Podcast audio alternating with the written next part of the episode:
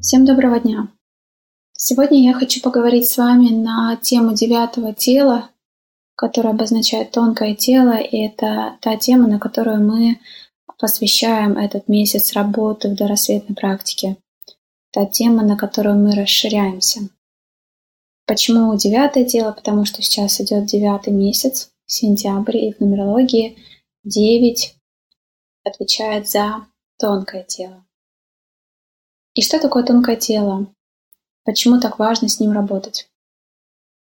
Когда ваше тело, тонкое тело хорошо работает, вы становитесь проницательными и тонкими в своем восприятии. Ключевая фраза для этого тела – это мастерство. Там, где есть мастерство, то есть совершенное владение чем-либо, там нет мистерии и нет никакой мистификации. И наоборот, там, где есть мистификация, нет мастерства. Если девятка в сильной позиции вашей карты, вы определенно являетесь мастером. И удивительный инсайт по поводу этого тела заключается в том, что когда вы хотите узнать что-то, вы об этом читаете. Если вы хотите действительно узнать что-либо, вы должны написать об этом, поскольку это поможет вам организовать ваши мысли, их структурировать. Если вы хотите достичь в чем-то мастерства, вам нужно начать учить этому. Потому что когда вы учите, вам надо объяснять так, чтобы не только достичь собственного понимания, но и сделать это понятным для других. Это не означает, что вы формально должны стать учителем. Речь идет просто об организации ваших мыслей и вашей способности встать на уровень другого человека, что поможет вам действительно достичь точного понимания, что такое мастерство. И если кто-то спросит вас, что такое все эти 10 тел, вам надо будет хорошенько подумать, чтобы суметь это объяснить. Потому что вам нужно будет больше информации. Вам нужно будет объяснить это своими словами так, чтобы понять самому и, сум- и суметь донести это до других. Это то, что есть мастерство. Когда ваше девятое тело сильное, вы спокойны. Вы проницательны. Вы думаете с расчетом на будущее. Когда девятка в слабой позиции, то, как правило, вы склонны к беспокойству. Люди со слабыми девятками кажутся агрессивными и вспыльчивыми. Они агрессивны, потому что не могут увидеть более широкую картину, более широкую перспективу. Они зажаты. Так что если у вас есть слабые девятки, старайтесь находиться с теми людьми и получать ту информацию, которая даст вам более широкое видение. С такими людьми вы всегда чувствуете расширение. Вы уходите вдохновленными и будто бы перезаряжаетесь. Также на какой-то период времени можно посмотреть на примере отношения к еде, чтобы разобраться в этой теме. Ваша еда важна для вас. И это упражнение, о котором я расскажу далее, вы сможете практиковать каждый день.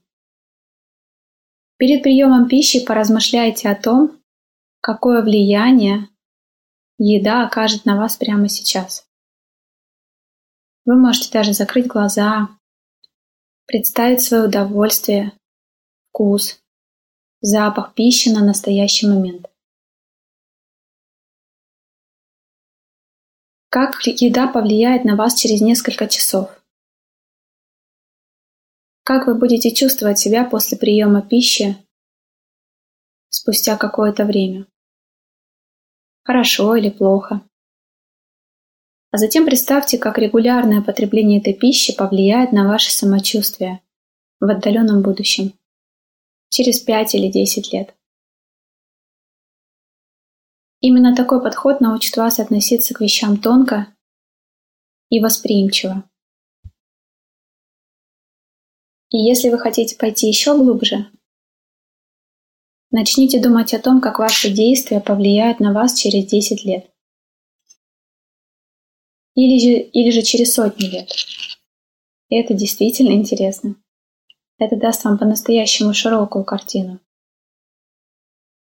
Например, посмотрите на такой, казалось бы, простой факт выбрасывания газет в мусор. Это может казаться мелочью. Однако мусорные свалки – это необычные кучи мусора. По, поводу, э, по этому поводу были проведены некоторые исследования. Мусорные свалки занимают огромные площади. При этом 35% свалок занимает бумага. И, конечно, там много всего другого, но 35% из всего мусора – это просто бумага. Так что, когда вы отдаете бумагу на переработку, это один из простейших и доступных выходов из ситуации, когда ваши действия сейчас повлияют на будущее ваше и следующих поколений. Мы редко задумываемся о своем генетическом наследстве. Подумайте о своих детях и внуках. Они являются частью вас самих. Тот мир, в котором мы живем сейчас, это наследие прошлого. Того, что совершили наши родители и родители наших родителей на самых разных уровнях.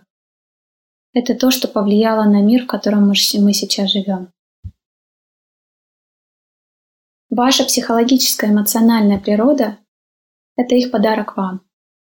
Хороший он или плохой, этот факт надо принять. То же самое будет происходить и в будущем. Работа, которую вы проводите над собой сейчас, окажет влияние на ваших детей, окажет влияние на ваших внуков. Старайтесь проникать как можно глубже в суть вещей.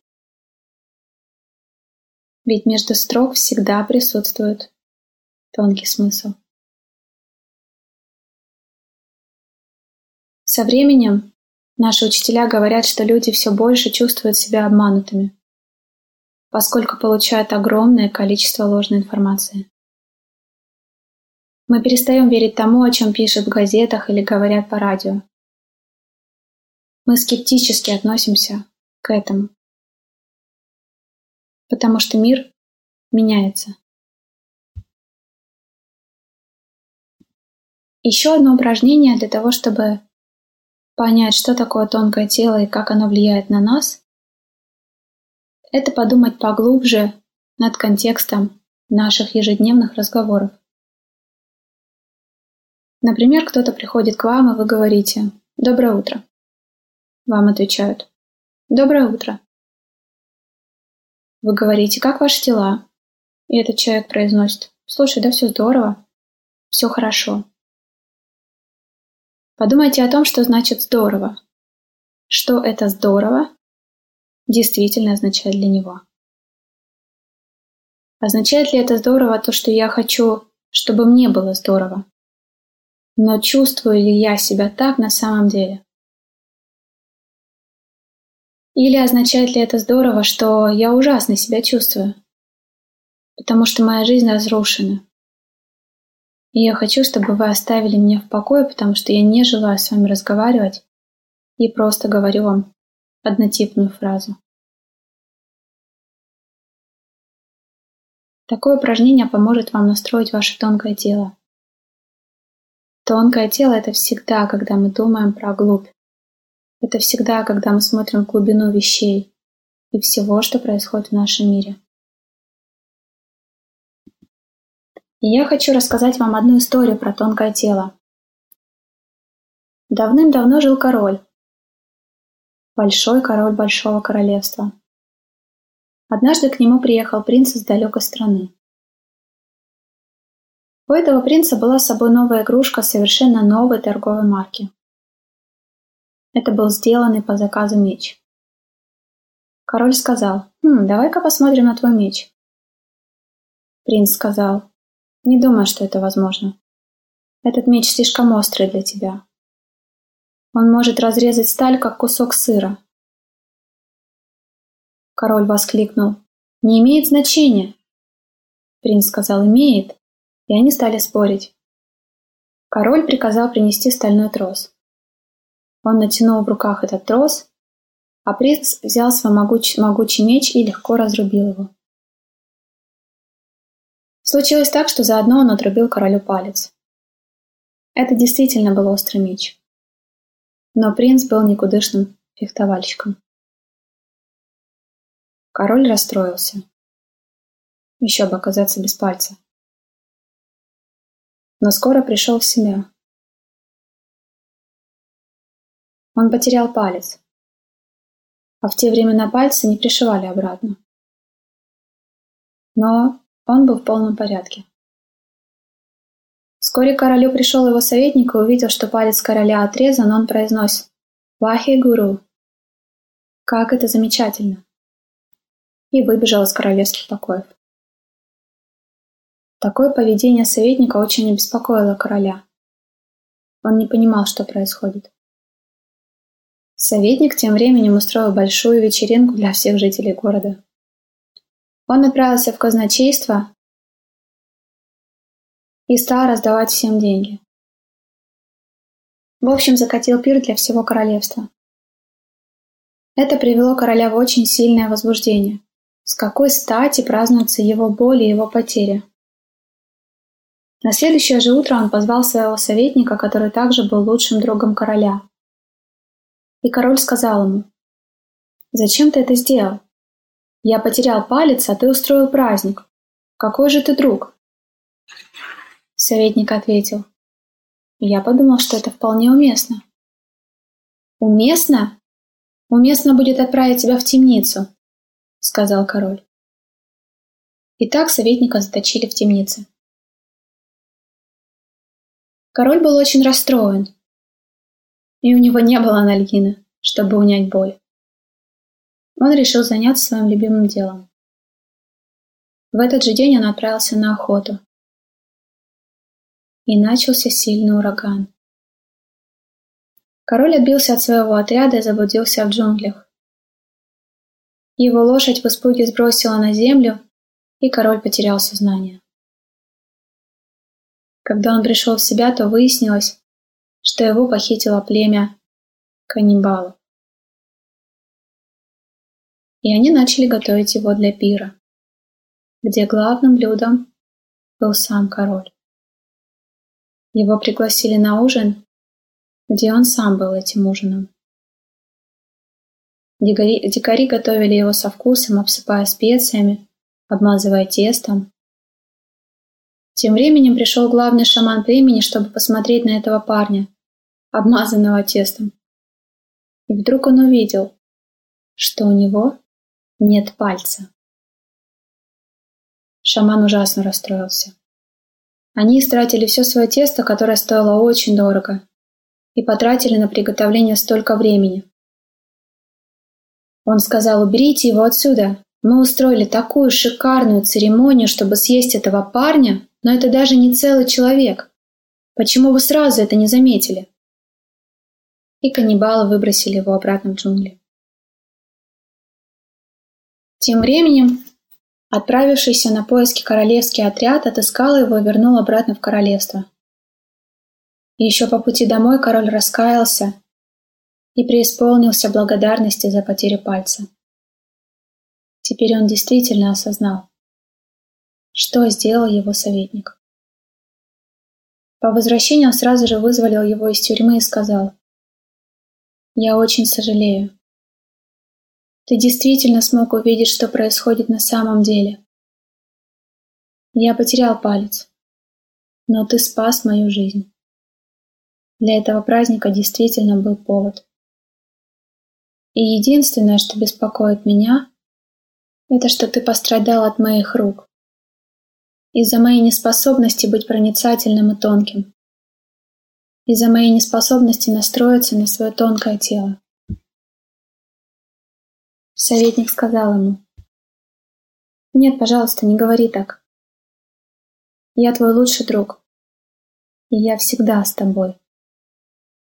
На охоте я был бы рядом, и нас бы похитили вместе. У меня все на своем месте, так что они бы съели меня. Я очень благодарен тебе за то, что ты отправил меня в темницу. Вот такой конец у этой истории. И можно увидеть, что это история про тонкое тело. Как говорят йоги, выполняйте определенную медитацию, и вы увидите невидимое и услышите неслышимое. Существуют другие измерения. Внутри вас существует то, на что вы сознательно никак не настроены. В действительности советник мог не представлять в точности, что происходит. Он просто знал в определенное время, что это хорошо, несмотря на то, что внешне выглядело все совсем по-другому. Это было понятно ему на тонком, интуитивном уровне, ведь он не видел целую картину. Так и тонкое тело. Оно фактически проходит через все ваши тела, но изначально оно находится под вашими стопами. Прямо под вашими стопами находится огромный пузырь энергии, который содержит в себе всю информацию. Это называется хроники Акаши. Это как ваш школьный дневник, записи всех пройденных уроков. Йоги считают, что в них находятся записи прошлых жизней. Многих жизней. Ведь Писания гласят, что чтобы стать человеком требуется 8,4 миллиона воплощений. Именно под вашими стопами находится весь ваш опыт, который может стать доступным для вас. Существуют ваши личные хроники Акаши, а также хроники Акаши, которые включают все знания всей Вселенной. По представлению йогов человек может получать доступ к этим знаниям только по своему желанию. Поверьте, когда вы напряжены и агрессивны, это означает, что вам не хватает информации для предоставления более широкой картины вашей ситуации. Так что настроившись на тонкое тело, вы можете получить все необходимое. И в Индии существует обычай прикасаться к стопам уважаемых и почитаемых людей. Во всех моих поездках, во всех моих ашрамах. Интересно, что даже интуитивно не зная про эту традицию, я сидела у стопах, у стоп одного из моих учителей. Когда я встретила его, я поклонилась ему в ноги. И это мне сказала мое тонкое тело. И, как говорят Писания, это отчасти связано с тем, что таким образом мы получаем определенную информацию от наших учителей. Это сакральная связь тонкого и пранического тела. Ведь праническая энергия вокруг рук соединяется с энергией тонкого тела вокруг стоп. И это еще один из аспектов тонкого тела. И учителя говорят о том, что если вы отпускаете свое электромагнитное поле чьему-то тонкому телу, другими словами, нам надо опустить голову на 60 сантиметров ниже стоп другого человека, то вы получаете ответ на любой вопрос. Это именно потому, точнее, это именно то, почему вы часто можете заметить, учителя сидят немного возвышеннее нас. И если нам необходима информация или благословление, вы можете подключаться к тонкому телу другого человека. Я помню, когда мы были на Майорке, и я первый раз увидела стейдж, учитель, который, на мой взгляд, уже давно не является просто учителем, а это аватары. В глазах Тейдж, в сердце Тейдж целая вселенная. И я помню, когда я подошла к ней, я также сразу же наклонилась и легла в ее стопы. И просто дотронувшись до них, мне становилось намного лучше. Я чувствовала себя возвышенно. И так можно простить часами. Вы можете увидеть на очень-очень многих фотографиях, если вы читаете про одного или про другого учителя, когда Ученики просто сидели вокруг, и кто-то держался за стопу учителей. Это именно говорится об этой передаче.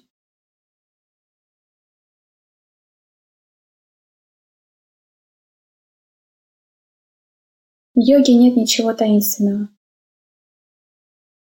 И причина, по которой в прошлом знания йогов держались в тайне, заключается в том, что люди хотели контролировать поток информации, чтобы они могли платить за нее одним или другим образом. Однажды поняв йогу, вы сможете понять все. И на самом деле только кажется, что существует очень большое количество информации, которую необходимо понять. И чем глубже вы будете погружаться в изучение, вы поймете, что все есть одно.